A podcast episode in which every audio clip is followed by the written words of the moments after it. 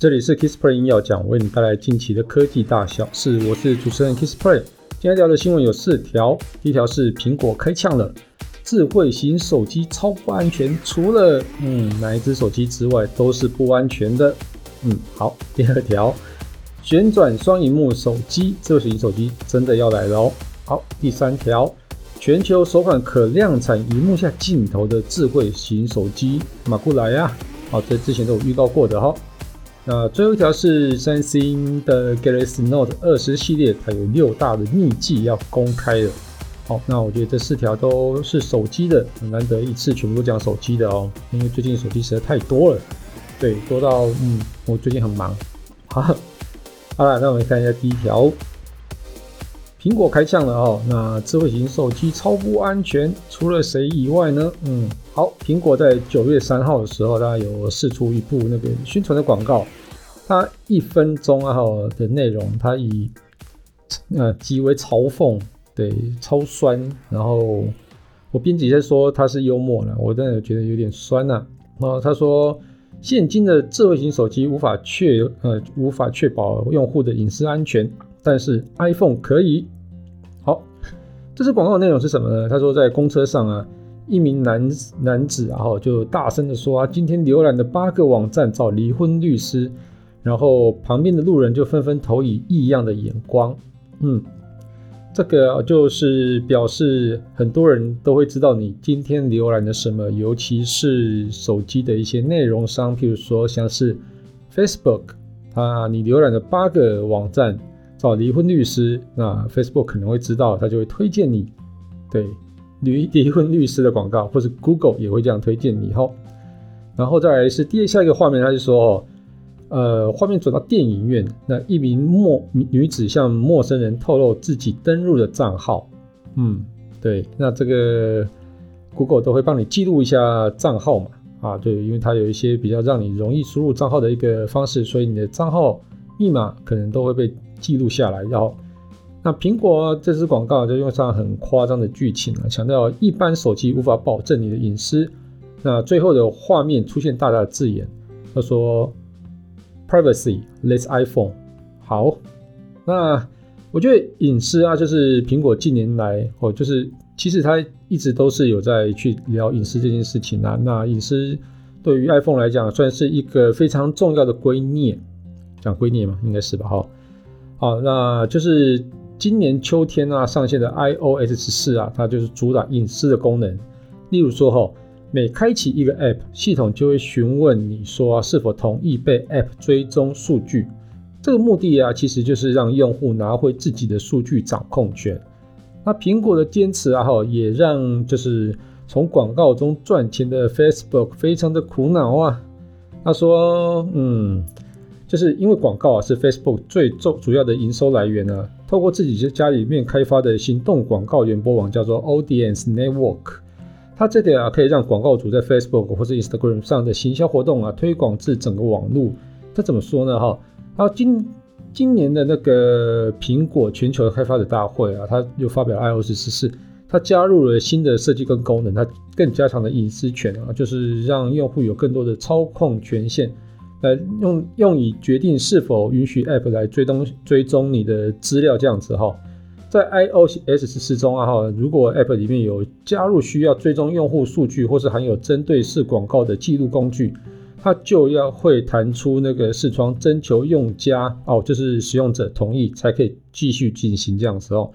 那这个行为啊哈，在之前的系统版本都是默许同意啦。也就是说，你一开始可能点了同意之后，它一直就会跟你说，就整个就是同意这样子哈。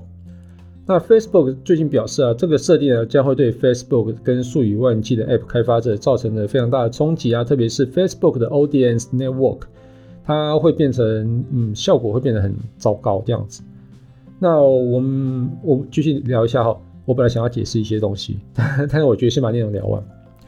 但苹果要求 App 开发者啊，必须在使用取得用户的授权之后呢，才能去属，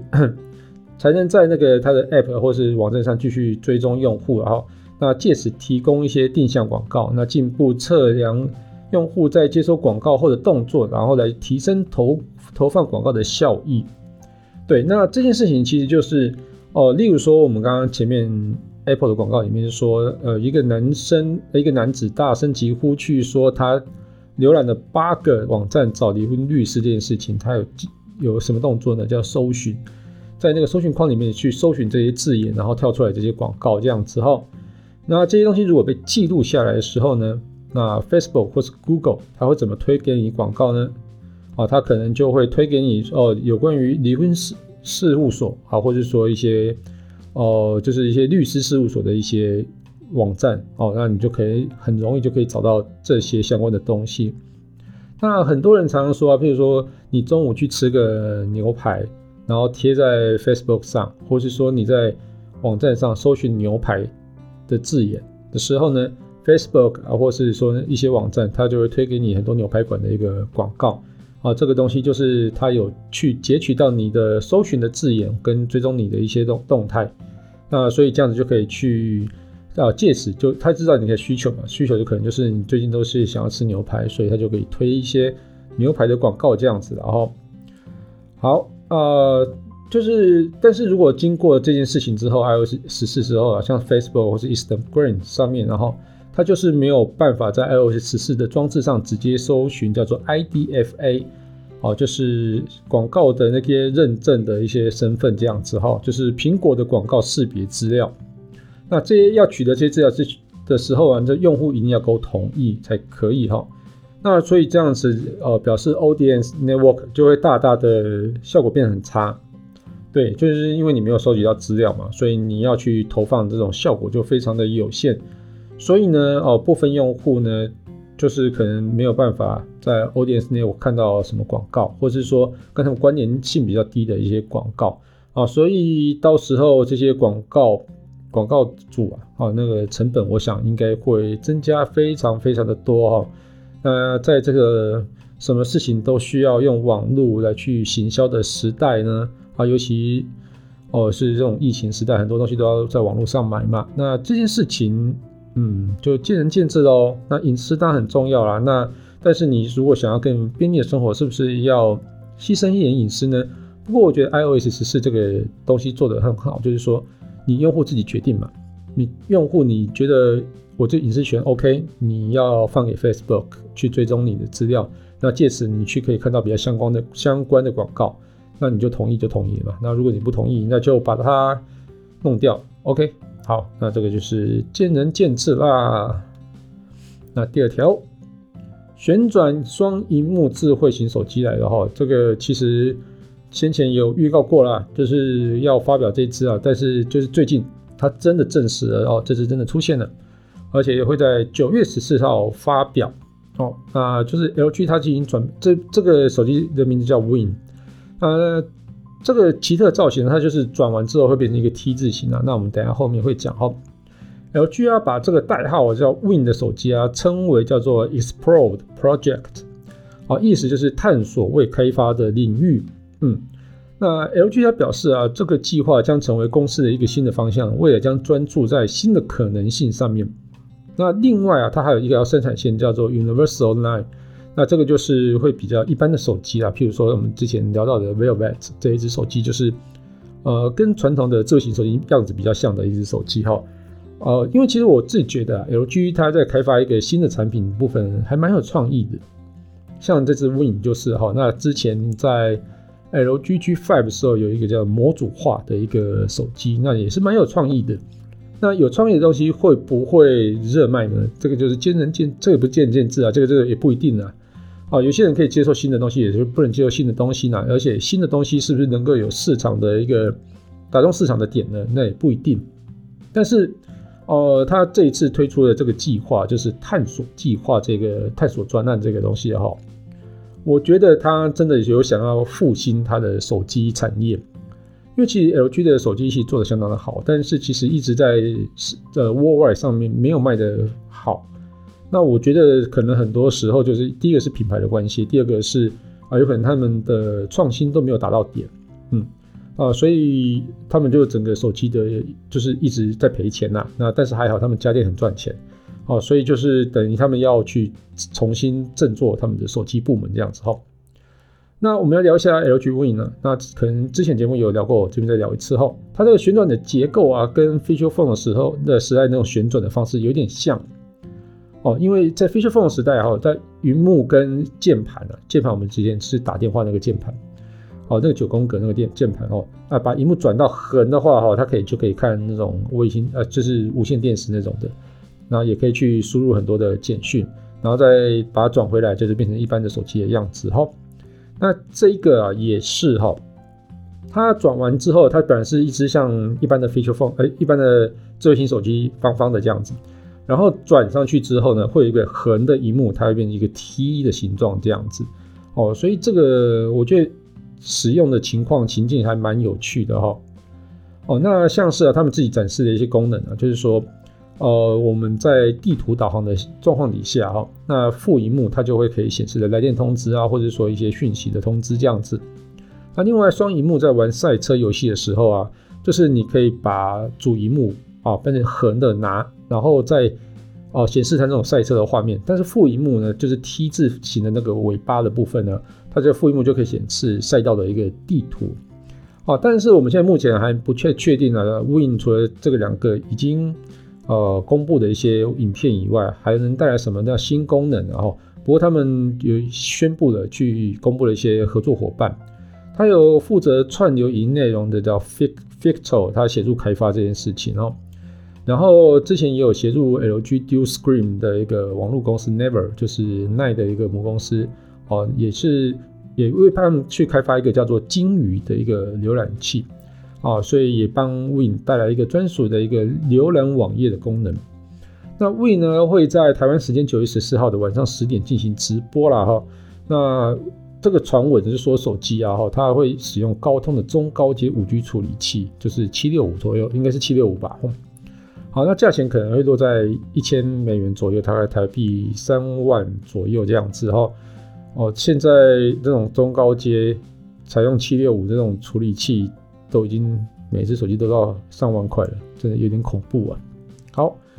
接下来刚前面预告了哈，也是手机的消息。他说全球可量产的荧幕下镜头智慧型手机来了哈，在九月一号的时候啊，这个我们之前也有预告过后，中国手机品牌中兴呢，它发表了第一款全球第一款可量产的荧幕下镜头手机，叫做 Axon 20 5G 啊这一款。然后在九月十号的时候就会开始开卖了啊。那其实很多年前啊，就是手机的厂商啊，为了去达到真正全萤幕设计啊，哦，会有几个做法。第一个做法呢，当然就是挖孔，就像三星一样，它会有一个 O O 极限、零极限的一个荧幕。然后另外什么水滴状的那种叫镜头，那另外还有一个叫做升降镜头哦，但是。因为升降镜头，我其实本来也是觉得升降镜头是一个非常好的一个方案，但是呢，升降镜头有一个非常大的问题，就是说它防水性非常的不好。对，那还是没有像是那个在荧幕下去做那个镜头要来得好。但是荧幕下镜头哦，这个是障碍非常的多啦哦。不过我们现在好像真的可以有慢慢有这种发展出现哦，就是这个 Axon 20 5G 中兴这一支。那中兴他自己解，他自己说了，他解决了一般就是手机品牌没有办法克服的一个难题啊。以拍照为例啊，以小米啊或是 OPPO 展示的一个荧幕下镜头技术啊，自拍的镜头捕捉的照片呢、啊，就会比较朦朦胧胧这样子啦，框龙模，好像隔层隔着一层纱在拍照的感觉。然后，那其实这原因跟镜头表层的一个透明层有关系，然后。那解法除了提高透明层的那个就是进光量以外，那还要搭配很多的一个演算法来去解决。那中兴表示啊，他们克服了荧幕显示跟拍照之间的平衡啊，然后主主显示区跟荧幕下摄影区啊亮度平衡来去解决这些难题哦。那它有针对拍照来进行就是说 AI 的效最佳的演算法。所以它就可以变成比较清晰啊、通透的前一幕的成像品质啦。好了，那这个东西实际拿到才知道到底是拍的怎样了。哦，我把我们在金马喜去掉喜安娜，当然是记者会上展示的东西都是很美好的啦。实际拍起来到底美不美好呢？真的拿到才知道。哦，这个就请那个大家不好意思了。好了，那除了荧幕下镜头技术啊，S25G 还加入了自动调节荧幕亮度的荧幕下感光技术，然后荧幕发声技术，还有荧幕下光学指纹辨识技术哦。下东西荧幕下哦，所以这个整个全荧幕就会变得非常的哦，真的是全荧幕啦。哦，也不会防水性可能应该应该也会比之前那种升降荧幕、升降镜头要来的好一些哈。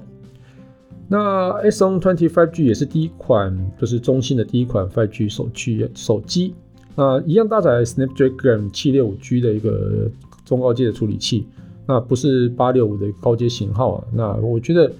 这个跟刚刚我们前面讲到的 Win 其实有点像啊，就是因为你要去主打一些机构的设计啊，或者说更更好更好的一个使用体验，那就是在处理器上自然就没有办法买那么贵的东西啦。哦，所以就，而且你也不可能卖消费者卖那么贵的东西，所以他用中阶机来去主打一些新的功能，我觉得这是好事。然后等这个功能成熟之后呢，再把它放到旗舰机上面。而且你在中阶机上推出这种新功能的时候，可以让很多人可以去先尝鲜啊，你就可以不用用那么贵的价格去买到旗舰机，我才能去尝到哦这么新的一个发表。哦，但是这些事情呢，我觉得也是见仁见智的。就是对于一些喜欢用旗舰机的人，会觉得，哎，我花那么多钱来买旗舰机，你却没有办法给我这种新的这种功能。嗯，好，那这支手机要卖多少钱？大概新台币大概九千四百元，到一万元，哇，真的很便宜哦。啊，反正要上市哦。好，那除了中兴以外啊，像是小米啊，最近它也有去。发表它第三代的荧幕下镜头技术，但是一直还没量产呢哈。那不过他也听说八月八月九月的时候就会开始进入量产，明年它会进入市场这样子。好，那来聊最后一条，这一条呢是三星 Note 二十系列啊，最近前一阵子开卖，呃，卖的还不错。那它有公开了它的六大秘技哦，啊是什么六大秘技呢？好，那反正 Note 二十。跟 Note 20 Ultra，我手上有一支 Note 20 Ultra，其实用起来真的还蛮好用的哦。那它有一个很多很多功能啊，像是 DeX、iX Pen 啊，然后或者是说什么呃，还有什么哦，就是那个 Samsung Note 啊，我觉得那个都蛮厉害的，那拍照也不错。哦，那但它还有一个其他五个功能哦，那标题为什么写六大功能呢？我满栽。好，好啦，反正就有很多很多蛮有趣的功能啊。第一个是呢，一键拍入，那这个在 S 二十的时候就有了哈，那不过这次有更进化，它只要哈按下一键，就是一键拍入这个功能之后，按下快门啊，它可以让使用者拍五到十秒、十五秒的影片，那从中间截取十四种不同类型的照片跟影片。如果想要体验这个功能，只要开启相机的应用模式，点一一键拍入的选项之后呢，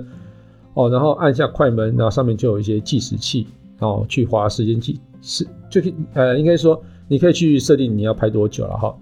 那拍下之后呢，按下快门呢，就往四周平移了，你就可以去自动捕捉到最佳画面。完成了之后呢，去点选预览缩图，那它就会把那所有的拍的东西全部炸开来，有照片有影片，什么都有。好，那再来是出色的人物写真哦，这个也是一键拍录的一个功能哦，它不仅延长拍摄的秒数，而且还提供更多的后置效果。它有一个新的一个叫抽色的一个人像效果，哦，所以你就可以把背景抽成黑白的人变成彩色这样子。哦，那我之前有拍过类似这样的照片，但是我都是用后置的方式去做，哦，所以就会比比较久一点点。啊，所以如果它有这种功能的话，我觉得蛮好的。啊，再来的功能是什么？与朋友分享 WiFi。那其实啊，如果你家里来很多人，或者办公室来很多人，哦，时候啊，你要去去把你的 WiFi 密码。给你的朋友知道，那其实还蛮烦的哈。尤其你密码如果设定非常长的时候呢，啊，就会很糟糕。像我都是设定很简单密码，所以大家其实哦讲一次两次我都不会觉得烦了。嗯，对，不然就是你要把选那个餐厅啊，把密码贴在墙壁上这样子哈。啊，不过 Note 20啊，它有使出一个大绝招，他说让使用者可以向手机中的联络人发送传送那个 WiFi 连线资料的要求这样子。啊，所以你身旁的跑友跑友就是马上分享密码，然后就可以让使用者来去轻松连上这边的 WiFi 网络，这样子蛮好的哦。好，那接下来也是一个 WiFi 的一个功能，他说可以寻找最佳品质 WiFi 连线哦，这个哦，我觉得蛮好用的哦。这个我自己用的时候觉得就是连线变得比较顺畅一点，就是要切换之间，然后那 Galaxy Note 二十系列啊，哦，它可以找到最快跟最稳定的讯号。那搜寻 WiFi 的时候啊，Galaxy Note 二十系列会在网络名称下方啊显示登录要求、连线品质的相关资讯，所以你就可以很容易去找到安全又稳定的一个连线这样子。那再来是什么功能呢？跟好朋友分享最爱的新歌哦。那我觉得这个也蛮有趣的哈、哦。那 Galaxy 二十系列可以让使用者分享跟呃。近期喜爱的一个歌曲啊，那以往啊就是要哦开放分享的手机互相串联才能播放音乐，但是现在啊就是 Note 二十系列啊可以让使用者跟朋友一起聆听串流，呃就就是反正就是可以去连接手机来去听音乐啊，还有可以串联朋友的的手机的那个 Galaxy Buds，那它只要开放那种啊开启那个音乐分享功能，就可以选择朋友的耳机，那两副耳机呢就可以播放相同的音乐。好。那为什么不把它放出来就好了？好了 Anyway，好，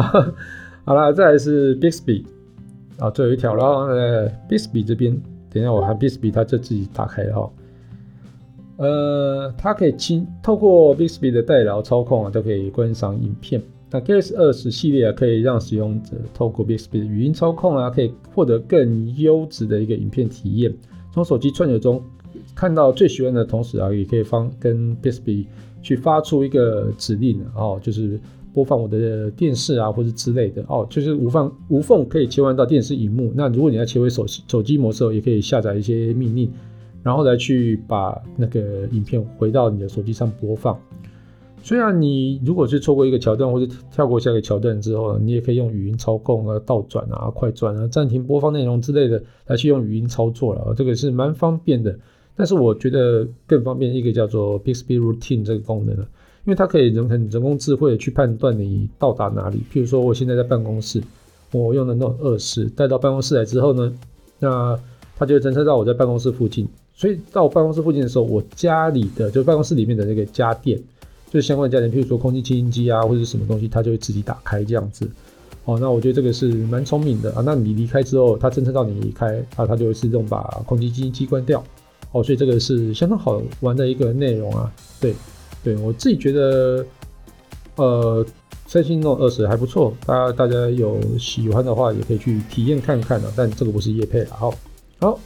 那就是我们这期节目就到这边告一段落。如果你喜欢我的节目，欢迎订阅跟分享。当然，最重要的还是到 iTunes 或是 Apple Podcast 上帮我打五颗星，或是留下你的评论。好，那如果你有想什么听什么题材啊，或者有什么问题想要讨论的话，也欢迎到 Facebook 粉丝团 Kissplay K I S P L Y 上面留言给我，谢谢大家喽，拜拜。